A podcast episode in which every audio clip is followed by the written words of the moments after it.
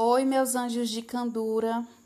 Hoje nós iremos trabalhar a unidade 1, a industrialização e a expansão imperialista.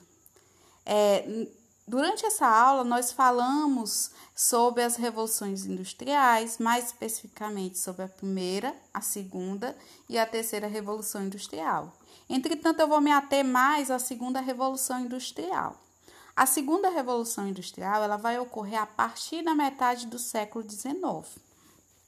E essa revolução industrial ela vai impulsionar inovações tecnológicas que vão ampliar é, um, o leque de fontes de energia e o aumento da capacidade produtiva das indústrias. O que, é que vai ocorrer? A partir é, do século XX, vai ser cada vez notável, notáveis as transformações e os grandes, os grandes avanços tecnológicos proporcionados pela segunda revolução industrial. E esses avanços tecnológicos eles vão transformar a vida social e econômica econômica do período. É, é importante colocar também que na primeira fase da Revolução Industrial, o ferro ele era a principal fonte é, da industrialização. Mas na segunda Revolução Industrial, o que, é que vai ocorrer? Vai ocorrer a substituição pelo aço. Por quê? O aço ele é mais leve, maleável e resistente. Então, o que, é que ocorre? A partir de 1870, os motores a vapor, presentes na primeira fase da Revolução Industrial, eles vão ser substituídos por motores de combustão interna e motores elétricos, marcando assim a fase da segunda Revolução Industrial é, dentro desses avanços tecnológicos, o que, que vai ser implementado? Vão ser implementados cada vez mais máquinas mais produtivas e novas fontes de energia. E essas novas fontes de energia, elas vão contribuir para o avanço industrial e o desenvolvimento da industrialização em vários outros países. Por quê? Porque a segunda revolução industrial, ela vai se expandir é para outros países como Alemanha, França, Itália e Estados Unidos. É, outra, outro avanço desse período vai ser o que?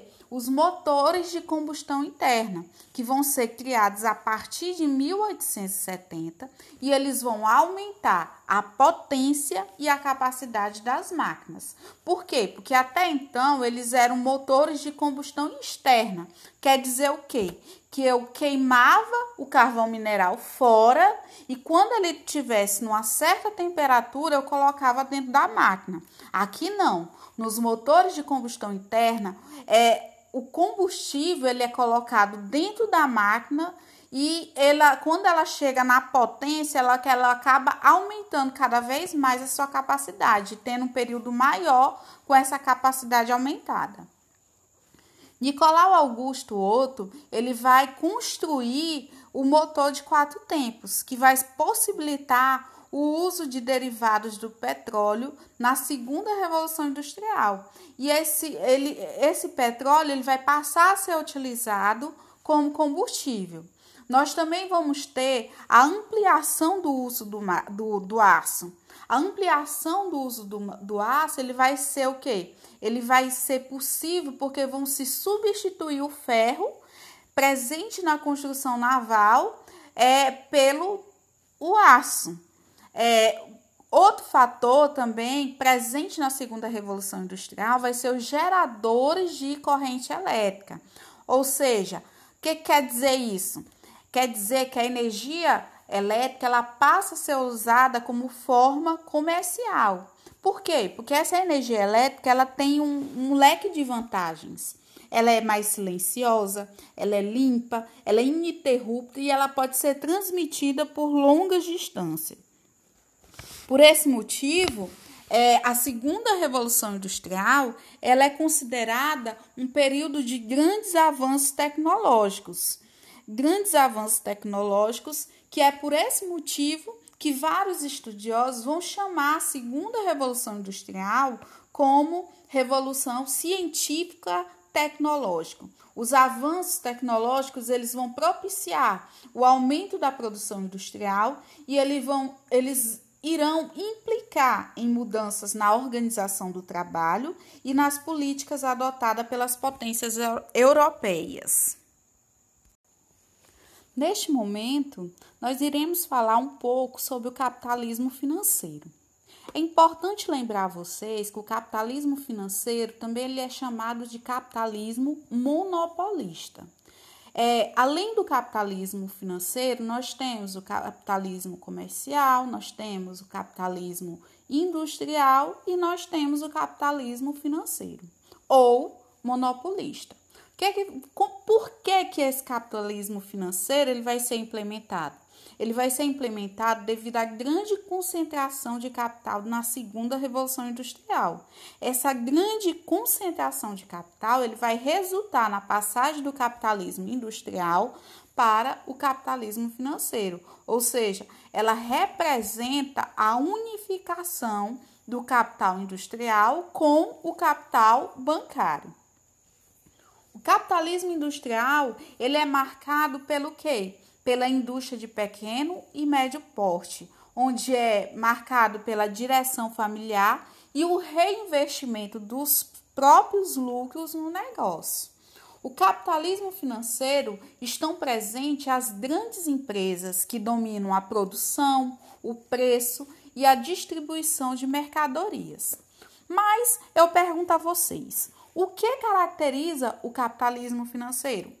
O capitalismo financeiro, ele é caracterizado pela concentração de capital, pelo monopólio e pela eliminação é, da concorrência. É importante falar para vocês que o capitalismo, que o capitalismo financeiro, ele ocorre sob três formas: por meio do holding, por meio do trust e por meio dos, dos cartéis. O que são esses holding? Os holdings são empresas financeiras que, que controlam um complexos industriais a partir da posse de suas ações, ou seja, é, essas empresas elas detêm o controle acionário sobre determinadas empresas. O trust é, empresas que absorvem seus concorrentes, controlando a produção, o preço e dominando o mercado. O que é que o trust faz? Ele compra as empresas. Já o cartel, o que, é que ele faz? É, são empresas de um mesmo ramo que se associam para evitar a concorrência, fazendo com isso dividindo os mercados. Então, o que, que é o cartel? O cartel, ele é uma forma de monopólio que acaba lesando o consumidor. Agora é hora de falar sobre as transformações no cotidiano das pessoas durante a segunda revolução industrial. É importante colocar que essas tecnologias desenvolvidas, elas vão transformar o cotidiano das pessoas que, que viviam nos países industrializados. Por quê? Porque vai, vai ocorrer a invenção de novos meios de comunicação, como o telégrafo, o telefone, que vão permitir uma comunicação mais rápida e cada vez mais ágil. Ou seja, ele vai diminuir a distância entre as pessoas por meio da comunicação. A revolução nos meios de comunicação, com uma locomoção com maior rapidez e facilidade, e também essas, essas modificações irão transformar o dia a dia das pessoas. Por quê? Porque durante a segunda revolução industrial, é, a eletricidade ela vai permitir o desenvolvimento de novos eletrodomésticos, como a geladeira, o ferro de passar, entre outros eletrodomésticos que vão modificar o dia a dia das pessoas. Esses avanços tecnológicos, eles vão possibilitar melhores condições de vida para umas pessoas, entretanto ele não vai chegar a outras pessoas. Para quem que vai melhorar a vida? Vai melhorar a vida principalmente da burguesia, porque todos esses avanços tecnológicos eles vão chegar a quem? Aos burgueses. Todos esses benefícios quer dizer que eles não vão alcançar a todos. Os avanços tecnológicos eles vão beneficiar principalmente a burguesia, em detrimento dos operários que vão viver em péssimas condições de vida e de trabalho, vão viver em favelas, é, expostas ao esgoto, à falta de saneamento básico e higiene. Ou seja, esses avanços tecnológicos eles chegam à burguesia, mas eles não chegam ao proletariado. Isso se dá porque a maioria dos bairros do proletariado ela não tem rede de esgoto nem de abastecimento de água ou gás. Eles são localizados próximos às fábricas, onde a poluição, a poluição industrial ela provoca sérios danos à saúde dos moradores do, do, dos bairros. Além disso, as precárias condições de higiene, elas acabam sendo cada vez mais fa favoráveis à proliferação de doenças. No trabalho, no, nas fábricas, a situação não era diferente, porque nas fábricas a rotina dos trabalhadores era cada vez mais é, extenuante, ou seja, longas jornadas de trabalho e trabalhos repetitivos onde homens, mulheres eram submetidos a longas jornadas de trabalhos nas fábricas, além de receberem baixos salários. Eles estavam sujeitos a maus tratos e a um ambiente de trabalho insalubre. Agora, nós iremos abordar as propostas de organização social.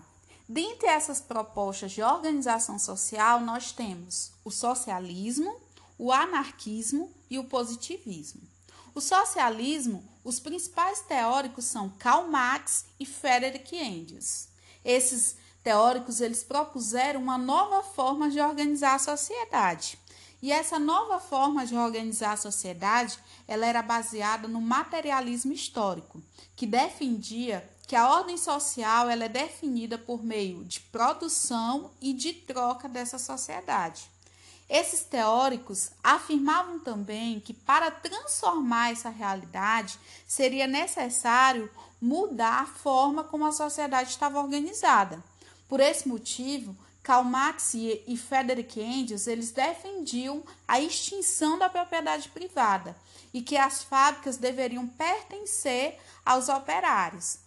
Para, para isso, Karl Marx e Frederick Engels afirmavam que os trabalhadores tinham que tomar consciência de sua condição de explorado, pois só a partir que desse momento que ele tomasse consciência é que ele conseguiria transformar a sua realidade. Já o anarquismo temos como principais teóricos Proudhon, Bakunin e Kropotkin, é, que defendiam mudanças políticas e econômicas e morais na sociedade.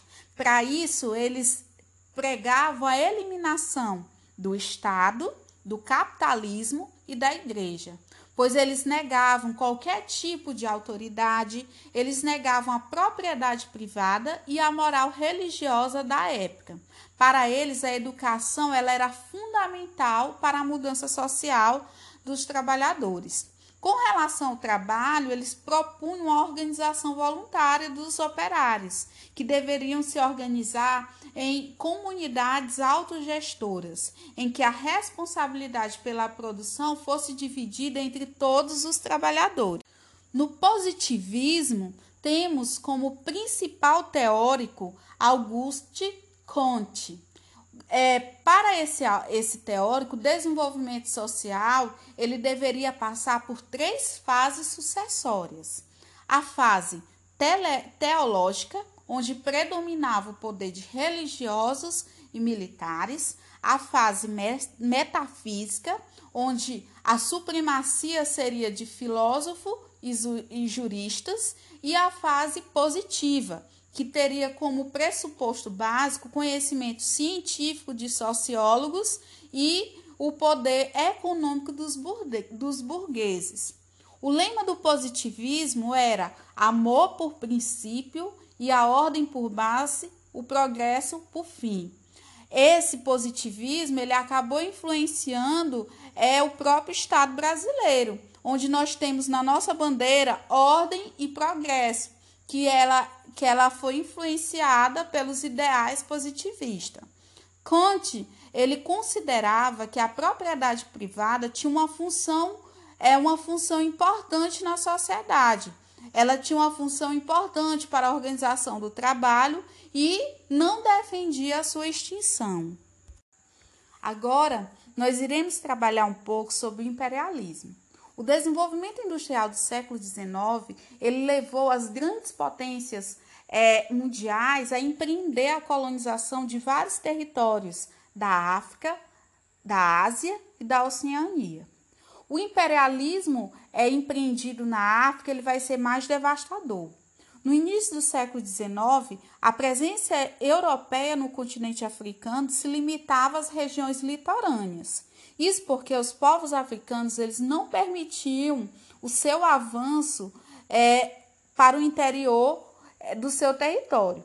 Nesse período, o tráfico negreiro era a principal fonte de renda para muitos estados africanos. Mas o que, é que vai acontecer? A, vai acontecer a suspensão desse comércio pelos ingleses. Nesse momento, vai ocorrer o enfraquecimento dos estados africanos mais poderosos, diminuindo sua capacidade de resistência frente à invasão europeia. Em um primeiro momento, os europeus eles vão fazer alianças e, e tratados com os chefes africanos, visando o quê? Visando a formação de protetorados para consolidar suas áreas de influência. Em um segundo momento, quando seus interesses forem contrariados pelos chefes africanos, os europeus eles vão se lançar à conquista militar, ou seja, eles vão é, entrar em guerra com esses estados africanos que se recusarem a não é, beneficiar os países europeus. O imperialismo na Ásia e na Oceania. O interesse das potências imperialistas era o quê? Era vender seus produtos industrializados a esses povos e comprar a preços baixos a matéria-prima utilizada na sua indústria. Todavia, o que é que vai acontecer? A conquista imperialista ela vai ser realizada com grande violência, causando a morte de milhares de nativos das nações dominadas. A conquista imperialista ela vai desestruturar a sociedade e a cultura de diversos povos, que ainda hoje sofrem as consequências da, da dominação imperialista. Isso porque as nações imperialistas elas vão impor a sua cultura, a sua língua e os seus costumes. Elas vão proibir essas nações de exercer a sua cultura, alegando que a sua cultura é inferior à deles, usando uma visão etnocêntrica. É importante ressaltar também que ocorreu oposições a esse imperialismo. Os povos da África, da Ásia e da Oceania, eles vão restringir de várias maneiras a invasão de seus territórios e a dominação imperialista. Por meio de quê?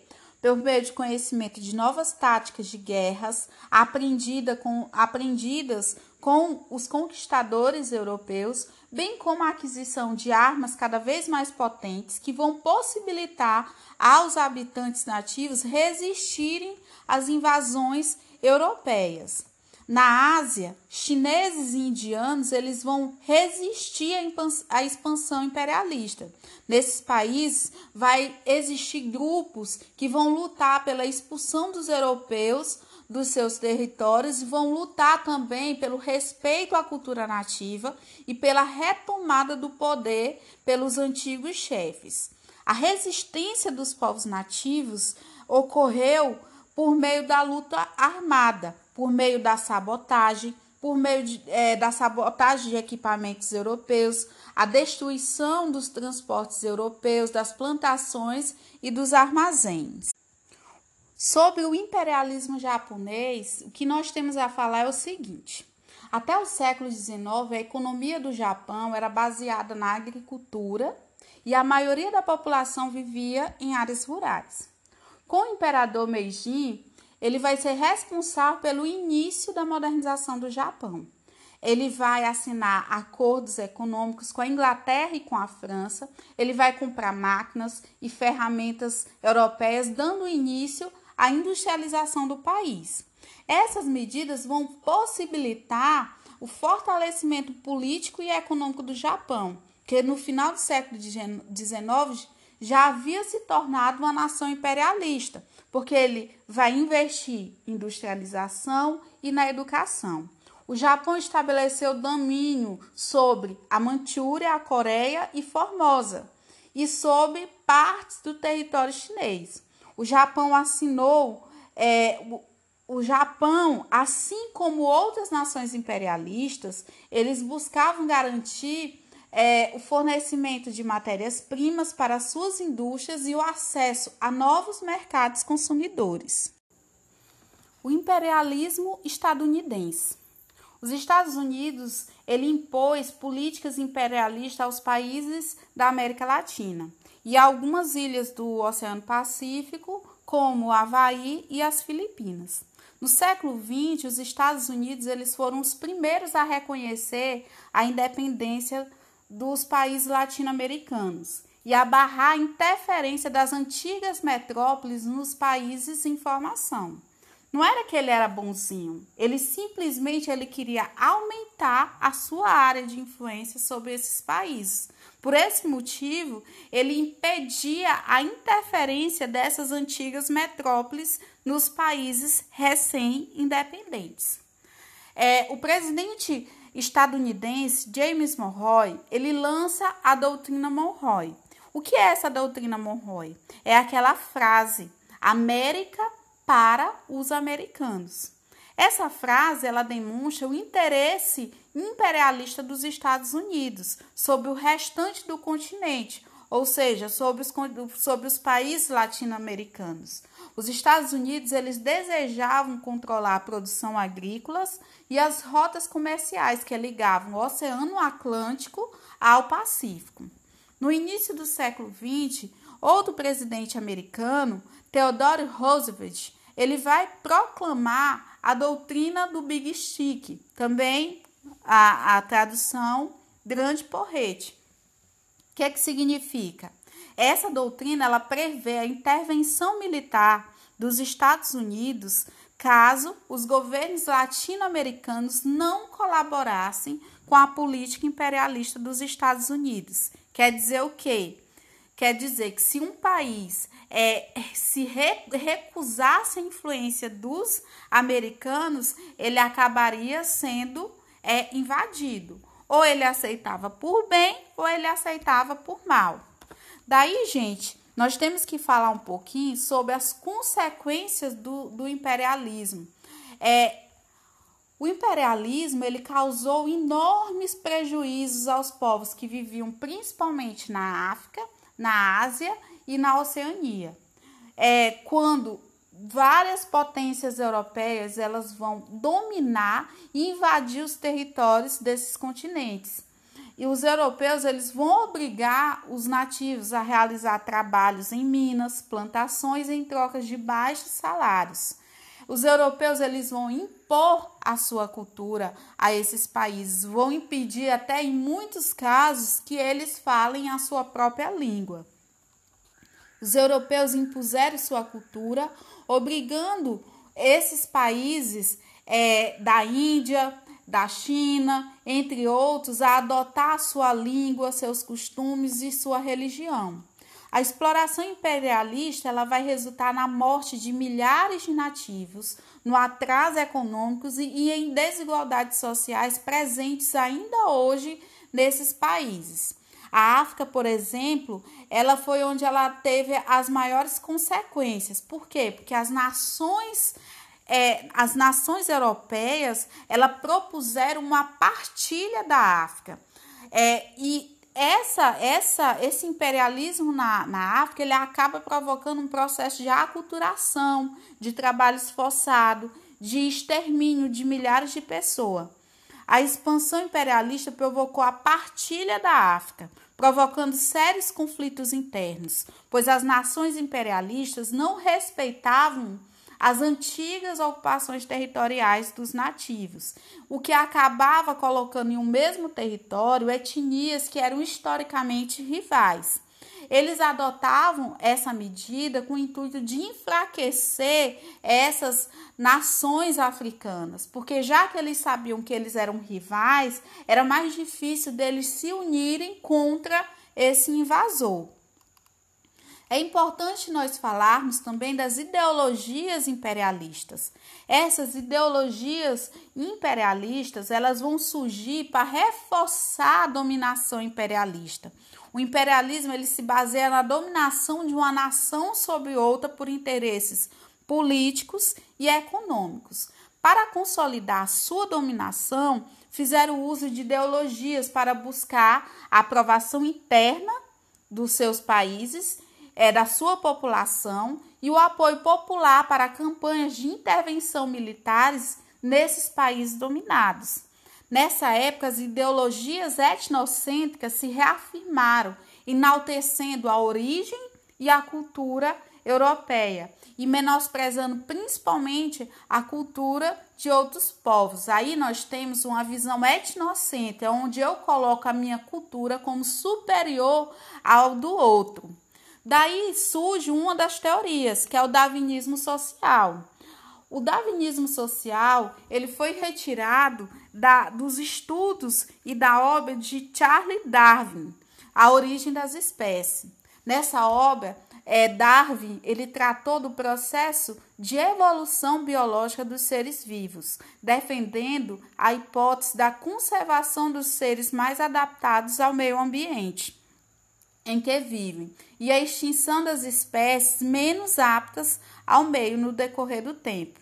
Essa teoria foi chamada de seleção natural e ela foi utilizada por outros estudiosos, daí o nome darwinismo social, que criou bases ideológicas para o racismo, que buscava justificar o direito natural de dominação dos europeus sobre povos considerados inferiores a raça branca seria mais favorecida na luta pela sobrevivência, portanto, mais forte e capaz e capaz que outros povos considerados é, cultural e fisicamente inferiores. Quer dizer o quê? Que a cultura europeia era superior, as outras culturas eram inferiores.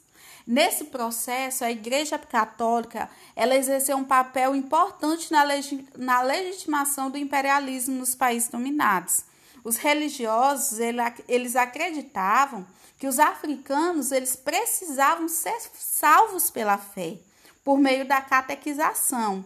Eles teriam contato com o cristianismo e com os costumes e valores da cultura europeia dita superior. Assim, esses países deixariam de ser primitivos para se tornarem civilizados.